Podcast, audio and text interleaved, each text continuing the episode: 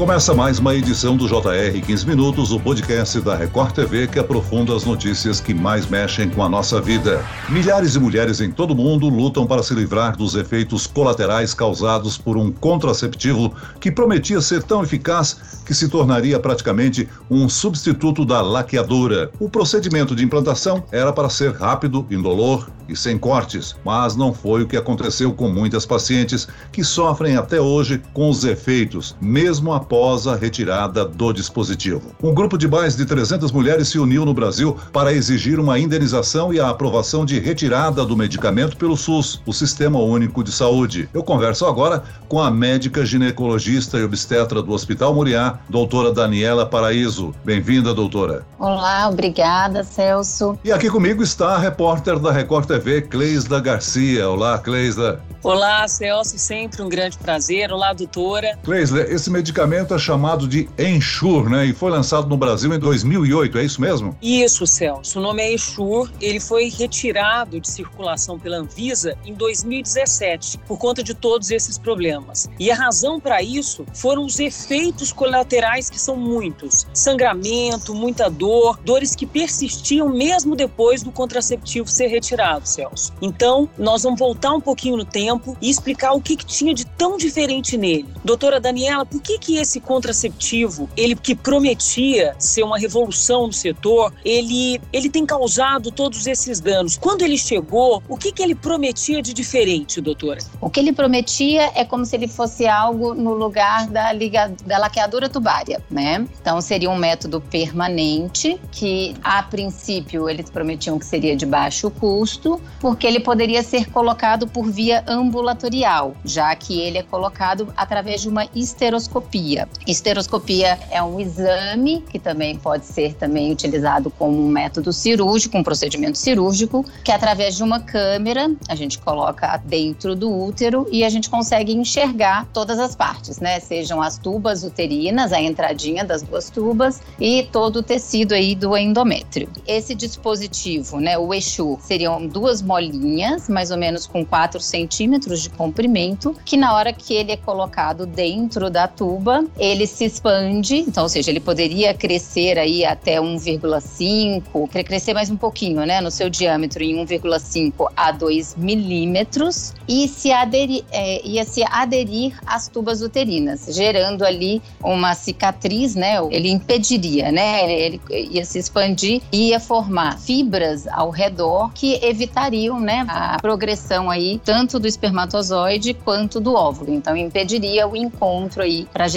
Por isso, colocaria que seria uma oclusão das trompas com uma esterilização permanente, tá? Então, não impediria ovulação, não impediria essas outras coisas, mas impediria esse encontro, né? Ou seja, a gestação, a gravidez. Ou seja, né, doutora, um método menos invasivo. Sim. E é bom a gente esclarecer, doutora, que em nota a Bayer afirma que tem prioridades, que sempre teve como prioridade a segurança e a eficácia dos produtos. Uhum. Que a qualidade do implante contraceptivo tem sido demonstrada por estudos científicos importantes. Nessa mesma nota, a Bayer diz ainda que se solidariza com aqueles que tiveram problemas de saúde relacionados ao uso do produto ou do medicamento e até mesmo do dispositivo, mas que pretende se defender no tribunal em caso de ações judiciais. Uhum. Doutora, o que, que deu de tão errado com esse dispositivo? Ontem, entrevistando as pessoas, né, mulheres que foram vítimas, elas elas estavam muito chocadas porque é uma marca relevante no mundo inteiro. O que uhum. que deu errado? Porque elas se sentem como se participassem de um experimento. Quando ele começou a ser colocado aqui no Brasil, né, entre 2008 e 2009 foi autorizado, começou a ser utilizado no, no Sistema Único de Saúde entre 2011 e 2012. Aqui em São Paulo, os que eu tenho referência foram mais ou menos em 2012 que começaram a ser comprados e colocados. Como todo novo medicamento, para começar a usar, vai fazer algum tipo de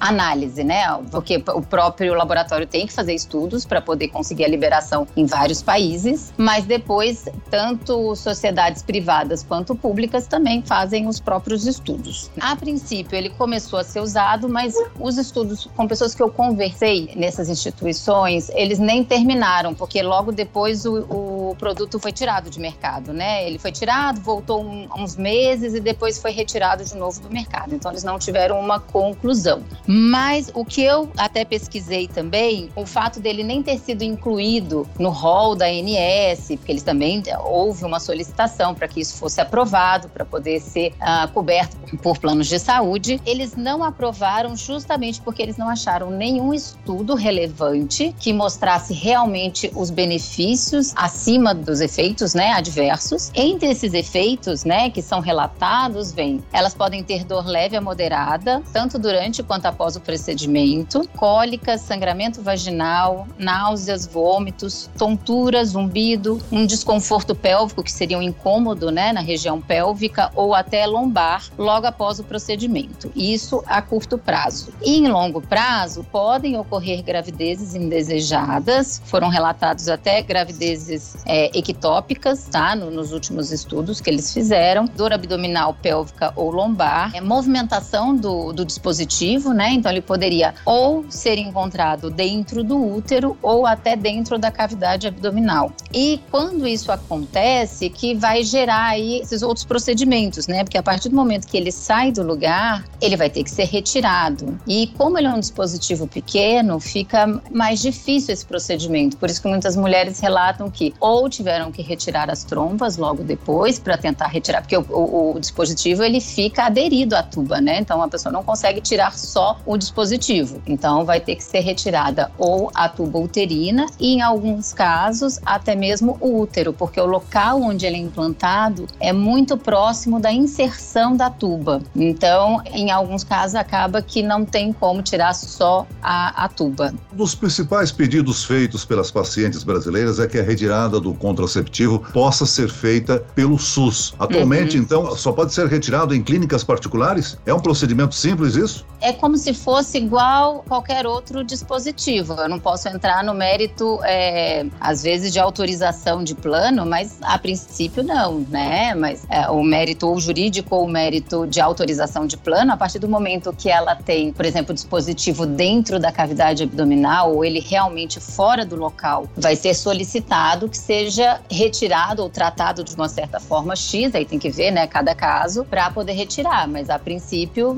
não necessariamente seria somente pelo SUS, né? É uma complicação como seria de qualquer outro procedimento. Então, a partir do momento que ela tem uma queixa e ela tem esse dispositivo fora do lugar, ela teria como retirar de qualquer forma, né? Assim, em qualquer instituição, não precisa ser só no SUS. Só para tranquilizar as nossas ouvintes, esse dispositivo não está mais à disposição hoje no SUS, né? Não, não está nem particular. É, ele, ele, ele foi proibido pela Anvisa, ele não está sendo comercializado. A mulher pode contar com o SUS em relação ao auxílio na aquisição de métodos contraceptivos e com informações, ou esse acesso é difícil, doutora? De acesso, tanto no SUS quanto no meio privado, todos os métodos anticoncepcionais, seja desde a pílula, né, ou seja, desde o preservativo, que poderíamos colocar também, que é o mais fácil, temos é, os injetáveis, que está disponível tanto no SUS quanto na rede privada, o DIL de cobre também está disponível e também o DIL Mirena, que é um DIL hormonal, né? Esses são o que eu posso te falar que de uma forma mais usual, né? Que a gente tem mais usual na rede pública. Doutora Daniela, o que a gente está percebendo na prática é que, como o problema foi criado, o próprio SUS não está querendo fazer retirada, porque realmente os problemas aumentaram muito. Uhum. Essas mulheres, doutora, elas relataram também que tiveram que fazer esses cursos de planejamento familiar sim, e sim. tudo isso. E só que agora elas estão dizendo que para retirar o dispositivo, elas muitas delas estão tendo que fazer esterectomia, retirada Sim. do útero, isso, enfim. Isso. Mas ele foi vendido, doutora, como um dispositivo reversível ou irreversível? Irreversível.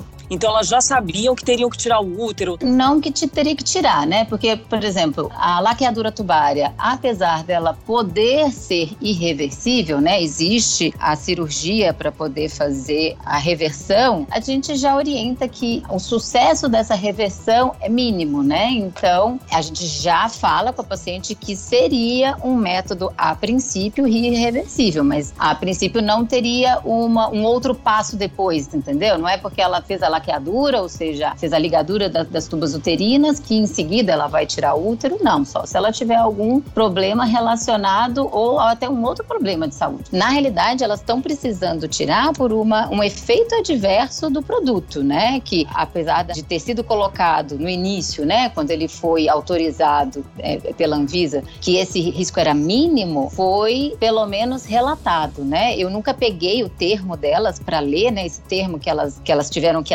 né? Quando foram fazer o procedimento, mas devem ter alguns tópicos lá, né? Que, que eles, pelo menos, eles falam que foi orientado, né? Então, mas que com certeza foi falado que é irreversível, ou seja, ela não poderia gestar novamente, não por métodos naturais, né? Quais são os sintomas mais comuns que podem indicar que há problemas no método contraceptivo escolhido pela mulher? Em que momento a mulher deve procurar ajuda médica, hein? Celso, vai depender muito do método, né? Mas é, com certeza isso foi orientado, mas vou te passar de uma forma geral. Os comprimidos, os hormonais, né? Sejam comprimidos, injetáveis, adesivos, anel, que são as opções que a gente tem hoje em dia, vai ser algum efeito de náuseas, vômitos, às vezes elas podem queixar de dor na mama, que vai ficar preocupada de ser algum problema mais sério, dor de cabeça. É, esses são sintomas que a gente vê no dia a dia. É muito comum a gente elas queixarem aumento de peso, mas não seriam tão assim preocupantes numa urgência, né? A gente vai fazer uma adaptação do método que ela está usando. Em relação aos métodos que já são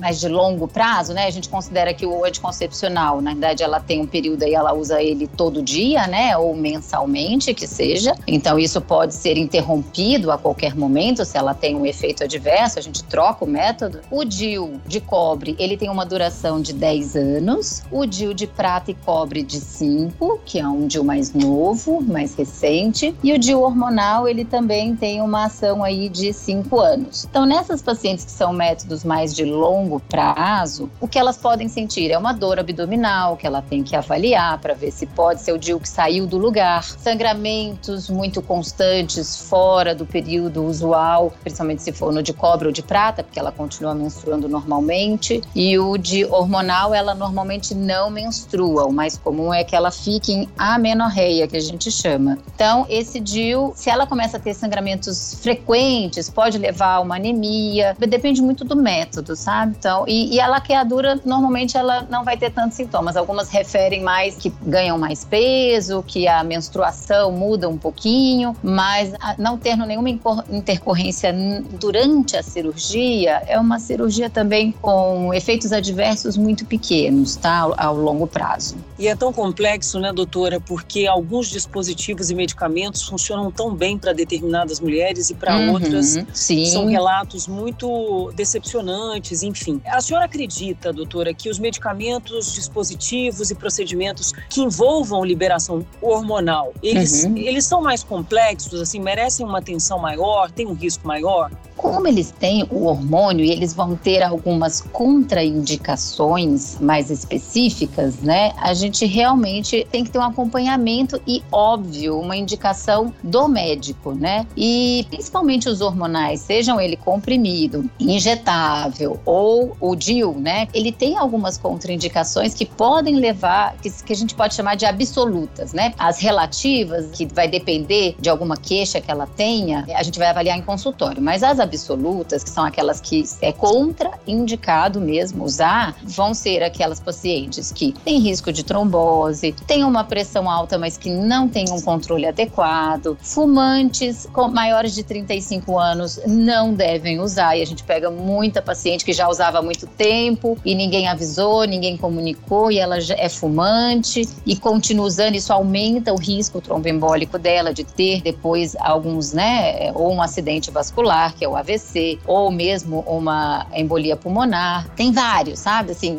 é, essas contraindicações que vão ser analisadas no consultório e a gente vai ver o melhor método para cada paciente. Doutora Daniela, uhum. com que frequência a mulher precisa se consultar com o ginecologista e com qual idade é recomendado fazer a primeira consulta? Ó, a primeira consulta assim que menstrua, a gente fala. Então a mãe já deveria levar a adolescente para uma conversa com o ginecologista para ela tirar suas dúvidas em relação às cólicas menstruais, em relação à própria menstruação, dúvidas que ela possa ter, até porque a gente tem visto as adolescentes iniciarem a atividade sexual muito cedo. Então a gente já tenta fazer uma orientação aí desde essa fase. Então a ida ao ginecologista deveria ser nessa fase e ela deve ir anualmente. Muito bem, nós chegamos ao fim desta edição do 15 Minutos. Eu agradeço a participação e as informações da médica ginecologista e obstetra do Hospital Moriá, doutora Daniela Paraíso. Obrigado, doutora. Muito obrigada pela oportunidade. E agradeço a presença da repórter da Record TV, Cleisla Garcia. Cleisla. Eu que te agradeço, Celso. Muito obrigada, doutora Daniela. Até a próxima. Esse podcast contou com a produção de Homero Augusto e dos estagiários David Bezerra e Larissa Silva, sonoplastia de Pedro Angeli, coordenação de conteúdo Camila Moraes, Edvaldo Nunes e Luciana Bergamo, direção de conteúdo Tiago Contreira, vice-presidente de jornalismo Antônio Guerreiro e eu, Celso Freitas, te aguardo no próximo episódio. Até amanhã.